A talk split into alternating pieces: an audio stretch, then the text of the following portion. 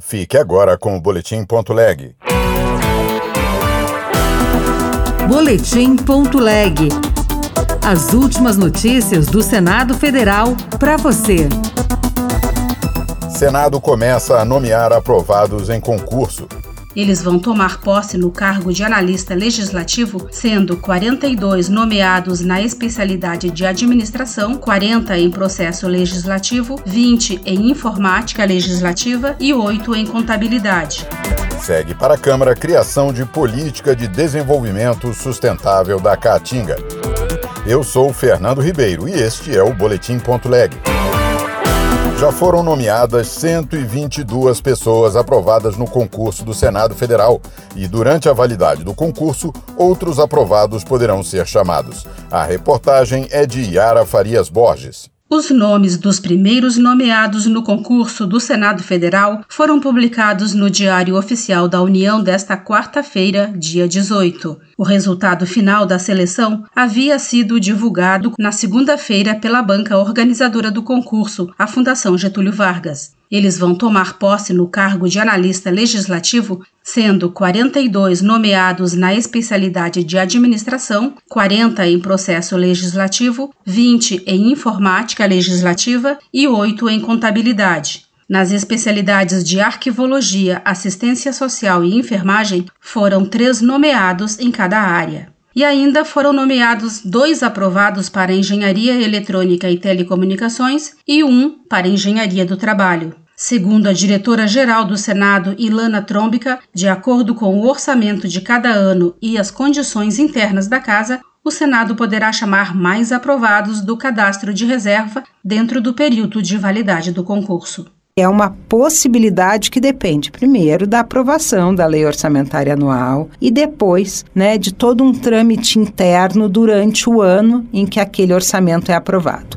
No ano seguinte, faremos uma nova proposta orçamentária, verificaremos quais são as nossas possibilidades, sempre dentro do orçamento que temos, e assim durante quatro anos, porque o concurso é válido por dois anos mais dois anos. E durante os quatro anos vão se abrindo possibilidades. A seleção para taquígrafo, advogado e policial legislativo ainda não foi finalizada. Os candidatos à vaga na taquigrafia terão que fazer uma prova prática e os concorrentes a policial legislativo devem fazer exames de sanidade física e mental, teste de aptidão física, exame psicotécnico, sindicância sobre a vida pregressa e uma investigação social. Lançado em 2022, o concurso teve mais de 83 mil concorrentes. O Brasil deve ter uma política de desenvolvimento sustentável para o semiárido nordestino. O projeto, nesse sentido, foi aprovado no Senado e enviado para análise da Câmara dos Deputados. Repórter Bruno Lourenço. O senador Jean Paul Prates, do PT do Rio Grande do Norte, defendeu uma proteção específica para a região que concilie preservação com a exploração econômica responsável. Estabelecemos igualmente uma meta de desmatamento ilegal zero no bioma Caatinga. Incluímos dispositivos relacionados à proteção, fomento, à criação e implementação de unidades de conservação em áreas dotadas de relevância geológica e alto potencial para o desenvolvimento de atividades econômicas com bases sustentáveis para a região, como o ecoturismo. O projeto de lei estabelece princípios e diretrizes para o uso e a proteção dos recursos naturais do bioma. A proposta não prevê o repasse de novos recursos, mas o uso de fontes atuais, como o FNE, Fundo Constitucional de Financiamento do Nordeste, além de incentivos fiscais e linhas de crédito especiais para a região. O Senado vai debater a proposta que muda a Constituição para federalizar a segurança pública do Distrito Federal.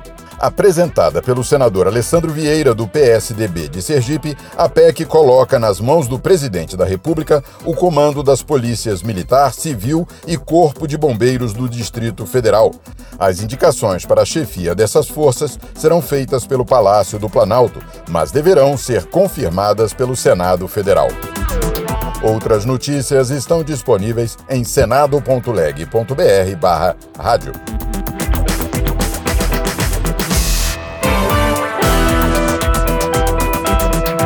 Você ouviu Boletim.leg. Notícias do Senado Federal.